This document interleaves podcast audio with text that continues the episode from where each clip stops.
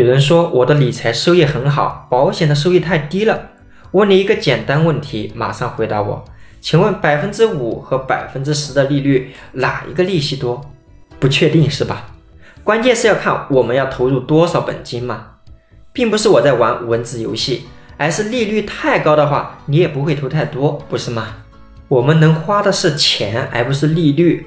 同样，我们的理财最重要的是看我们的具体收益是多少钱，而并不是看我们的利率是百分之几。